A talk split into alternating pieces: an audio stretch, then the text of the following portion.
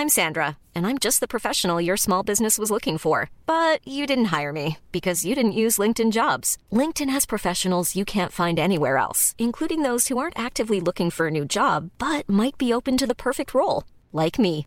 In a given month, over 70% of LinkedIn users don't visit other leading job sites. So if you're not looking on LinkedIn, you'll miss out on great candidates like Sandra. Start hiring professionals like a professional. Post your free job on linkedin.com/people today. Les amis, bienvenue, j'espère que vous allez tous très bien, très content de vous retrouver pour cette nouvelle vidéo et pour parler donc de la victoire de l'équipe de France, les Bleus qui engrangent un second succès consécutif à Dublin sur la pelouse de l'Irlande grâce à un arrêt assez miraculeux de monsieur du merveilleux Mike Le Mur. On va en reparler très vite, une victoire qui permet à l'équipe de France d'engranger 6 points donc sur ce rassemblement international, une victoire permise grâce à la frappe lourde de Benjamin Pavard à la 50e minute de jeu. Comme d'habitude, on va se passer toutes les images, débriefer, qu'est-ce qui s'est passé sur ces 90 minutes. Et à la fin, je vous ferai mon petit bilan de la trêve, le bilan du rassemblement international pour cette équipe de France. New look, nouvelle ère. Qu'est-ce qu'on en retire? Qu'est-ce qu'on en retient? On est parti donc, ça c'est juste la conclusion, magnifique, magnifique arrêt, on va en parler beaucoup et très vite. Mais d'abord ce que j'ai vu, c'est une équipe de France qui était en souffrance face à un bloc bas, qui a eu de la difficulté pour créer, manœuvrer, trouver des espaces, ouvrir des espaces à l'intérieur d'un bloc très très dense sur la largeur, on le voit ici, très compact sur la largeur, et grosso modo du 5 allez, 4-1, parfois c'était même du 6-4-0 très très basse et très très défensive cette Irlande. Donc ça n'a pas été évident et même autour de la 25e minute de jeu, j'ai noté un truc, genre ça commençait déjà à jouer la montre et à préserver le 0-0 évidemment pour cette équipe d'Irlande, un 0-0 contre l'équipe de France eût été un très bon résultat. Et dans ce contexte, on a eu un peu de mal à manœuvrer aussi parce que techniquement, on était plus juste, euh, plus limité que ce qu'on avait montré contre les Pays-Bas. À l'image, je pense celui qui l'illustre le mieux, c'est peut-être le match de Théo Hernandez, qui a fait beaucoup, beaucoup d'erreurs techniques. Il n'a pas été le seul, mais grosso modo, dans l'animation offensive, quand tu es face à un bloc bas, et c'était un contexte tactique totalement différent du match contre les Pays-Bas, où en plus on ouvre le score au bout de 3 minutes, on mène 2-0 au bout de 7, un match qui était beaucoup beaucoup plus ouvert, avec une ligne défensive qui défendait quasiment à la médiane. Là, dans ce contexte de jeu précis, bon, il faut beaucoup plus de qualité, de justesse, surtout technique, de précision technique, pour espérer faire la différence face à des Irlandais rugueux, combatifs et euh, très conservateurs. Bon, Initialement, on a eu beaucoup de difficultés et en plus, ça leur a permis de se procurer quelques situations de transition, même si on les a plutôt bien contenues et je vais y revenir très vite. ça c'était une erreur de Théo Hernandez, une autre là typiquement sur un petit ballon de Dayo Tupamecano, match compliqué pour lui avec et sans ballon.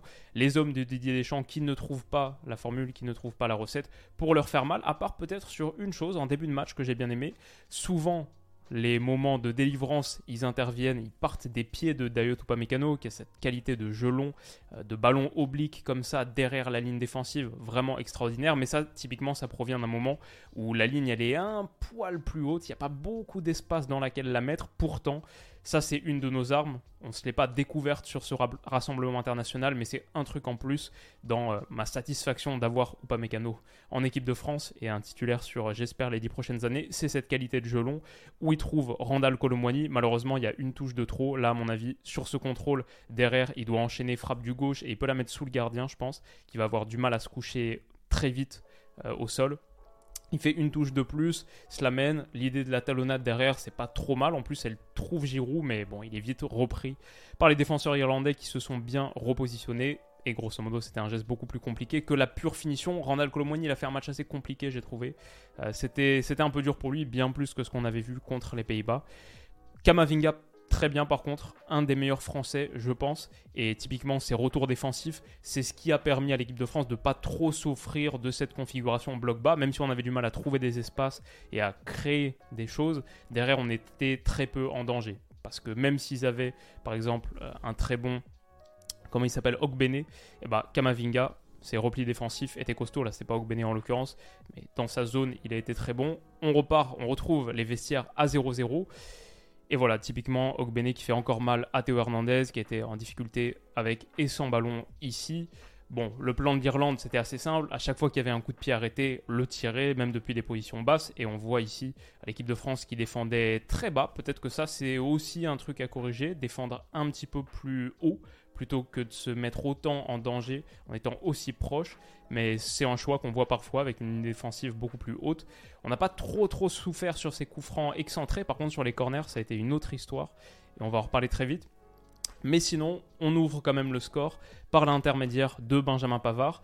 Au bout d'une action qui est assez, je trouve, révélatrice de nos petites imprécisions techniques dans la zone de vérité, dans ce dernier tiers, c'est à la base une balle perdue par Adrien Rabiot parce que Antoine Griezmann il s'est très bien déplacé en allant euh, bon il fait mine d'appel là pousse un petit peu la ligne et ensuite reste et peut bénéficier d'une position assez avantageuse entre les lignes.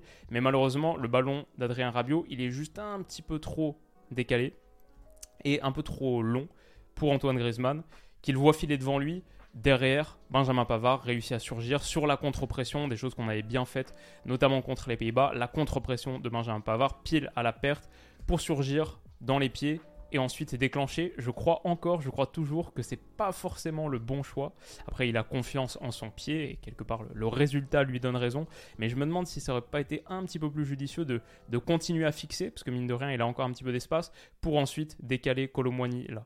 Euh, ça, ça me semblait peut-être la meilleure option sur le papier. Quand il tente sa chance, je suis un peu en mode euh, comme euh, Agüero à Vincent Compagnie il y a quelques années. Non, pourquoi? Mais bien sûr, il me fait taire en plantant une superbe, superbe frappe barre rentrante. Magnifique qui permet à l'équipe de France de prendre l'avantage. 1-0, félicité, congratulé par Kylian Mbappé, par Antoine Griezmann. Derrière, on voit Didier Deschamps dire Allez, maintenant on enchaîne. Et c'est un peu ce que j'imagine à 1-0, maintenant que tu as pris l'avantage, l'Irlande est obligée de sortir de son module 5-4-1, 6-4-0, obligée de se découvrir. On va avoir plus d'espace. Le match peut peut-être finir à 0-3.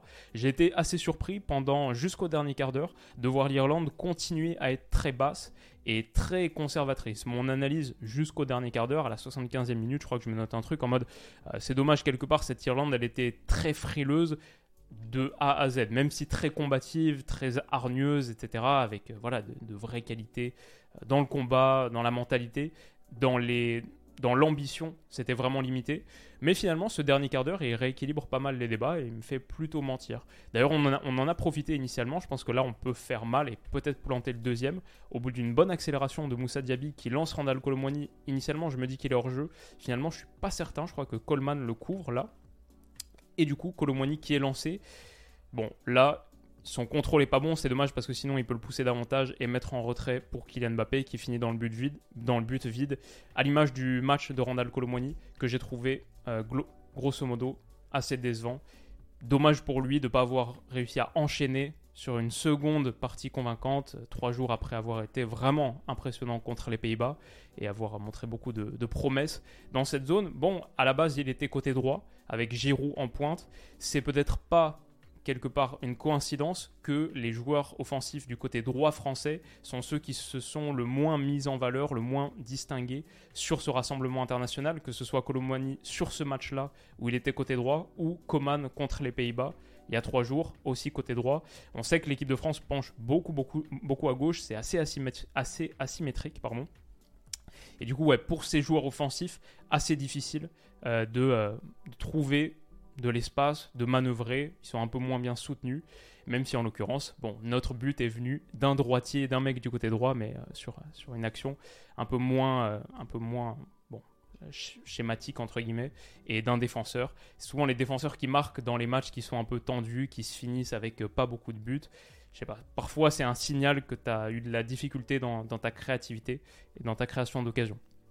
En l'occurrence, l'Irlande finit très bien le match. Je pense que sur le dernier quart d'heure, on n'a pas une situation et eux ils enchaînent, ils ont trois ou quatre corners plusieurs ballons touchés dans notre surface de réparation, quelques moments très très chauds. Il faut un retour ici de Dayot Mécano. J'ai trouvé que la charnière pour le coup a été assez sereine, euh, assez euh, à la hauteur de cette fin de match tendue, que ce soit Upamecano, bon là il y a un retour de Kamavinga qui contre le centre Maignan est sur la trajectoire, je pense qu'elle sortait quand même, mais c'est un de ses premiers arrêts du match. On a vu Upamecano, là on voit Konaté, c'était sur une reprise de volée qui a été tentée ici par le numéro 12. Konaté qui dégage de la tête, qui a toujours beaucoup, beaucoup de présence dans ce domaine, et avec ballon aussi, réussit à percer et à offrir un petit peu d'air à l'équipe de France, là, avec un coup franc gratté, toujours cette énorme, énorme qualité dans le déplacement.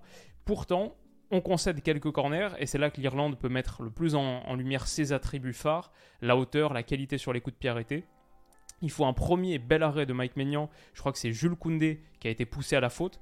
J'ai eu très très peur pour lui parce que je crois que ça aurait été déjà son troisième but contre son camp de la saison, après contre le Betis et contre United. Là, il est pas loin d'en mettre un. Il faut un bel arrêt de Maignan. Et puis bien sûr, la grande grande parade à la 90e minute. L'Irlandais qui s'élève très très haut, qui pour le coup a été plutôt lâché. Je ne sais pas si c'est par ou pas Mécano là. Il euh, faudrait revoir la situation, mais énorme, énorme parade de Mike Maignan qui se détend, qui va la chercher dans sa lucarne. Et derrière, j'ai adoré la réaction du mec qui se retourne vers son banc et là en mode Mais quoi Comment c'est possible? Comment est-ce qu'il a fait? Euh, J'avais marqué un but, Mike Maignan me l'a retiré. Et ouais, incroyable, incroyable parade. Franchement, la belle histoire de ce rassemblement, il y en a d'autres, mais c'est en partie celle-ci. Maignan qu'on attendait au tournant, à lui de prendre la relève dans les buts de l'équipe de France après 10 ans du Goyoris. C'est évidemment la suite qu'on imaginait, mais il fallait le voir sur le terrain, il fallait que ça fonctionne, il fallait que ça marche, il fallait qu'il fasse le plein de confiance. Ça, c'est fait sans l'ombre d'un doute. Et voilà, du coup, Didier Deschamps, quand il a été interviewé à la fin, euh, pour être honnête, je me souviens pas du tout de ce qu'il a dit, mais si j'étais lui, moi, ce que je dirais, c'est qu'à la fin, même si ce soir l'équipe de France a souffert, ça n'a pas été un match facile, bah à la fin, tu sors de ce rassemblement international avec 6 points sur 6 possibles, 5 buts marqués, 0 encaissés. Victoire contre les Pays-Bas à Saint-Denis et en Irlande. Pour moi, ça veut dire que tu as déjà remporté deux des trois matchs les plus compliqués du groupe. Les trois matchs les plus compliqués du groupe, c'était en Irlande, contre les Pays-Bas en France, et ensuite le match le plus compliqué, sur le papier en tout cas, c'est contre les Pays-Bas aux Pays-Bas, à Amsterdam. Mais du coup, en attendant, euh, très très bon début sur cette campagne de qualification du point de vue comptable. Évidemment, ce match, il montre toutes les choses qu'il y a encore à améliorer. On a vu nos limites criantes face au bloc bas, évidemment, pour réussir à créer des espaces face à une équipe très très bien regroupée, très physique. On a une énorme marge d'amélioration là-dessus, c'est clair. Mais on a aussi vu, je pense, parmi les, les, grosses satisfactions pour moi de ce rassemblement international, on a vu un secteur défensif très costaud. Zéro but encaissé, c'est pas un hasard c'est parce que Upamecano Konaté, totalement, totalement convaincu. Euh, Mike Maignan, voilà, comme on a dit, était à la hauteur de ce défi. Je sais pas, Théo Hernandez sur ce match, c'était pas top. Contre les Pays-Bas, c'était pas trop mal. Bien sûr, il y a toujours des interrogations sur les côtés, mais même là, tu as relancé Benjamin Pavard. Donc euh, ça aussi, ça doit être un motif de satisfaction pour Deschamps. Franchement, euh, moi, je sors de ce rassemblement international, je lui donnerai la note de 8 sur 10 pour cette équipe de France nouvelle ère, 8 sur 10, voire 9 sur 10, même si on a souffert ce soir, qu'on n'a pas été très bon ce soir. Je pense que en Irlande, contre une équipe très très rugueuse et qui part sur un plan de jeu très conservateur, il y a pas mal d'équipes qui souffrent, c'est normal, même toutes les grandes équipes souffrent. Ça veut dire que ça nous montre aussi notre marge d'amélioration face au bloc bas. Mais grosso modo, je suis personnellement assez euh, convaincu et rassuré de ce rassemblement international. En attendant de voir la suite maintenant, c'est assez rare que, que je regrette la fin d'une trêve internationale. Bien sûr, le foot de club reprend et on a un énorme week-end qui arrive. Ça va être absolument génial. Je vais en faire une preview, etc.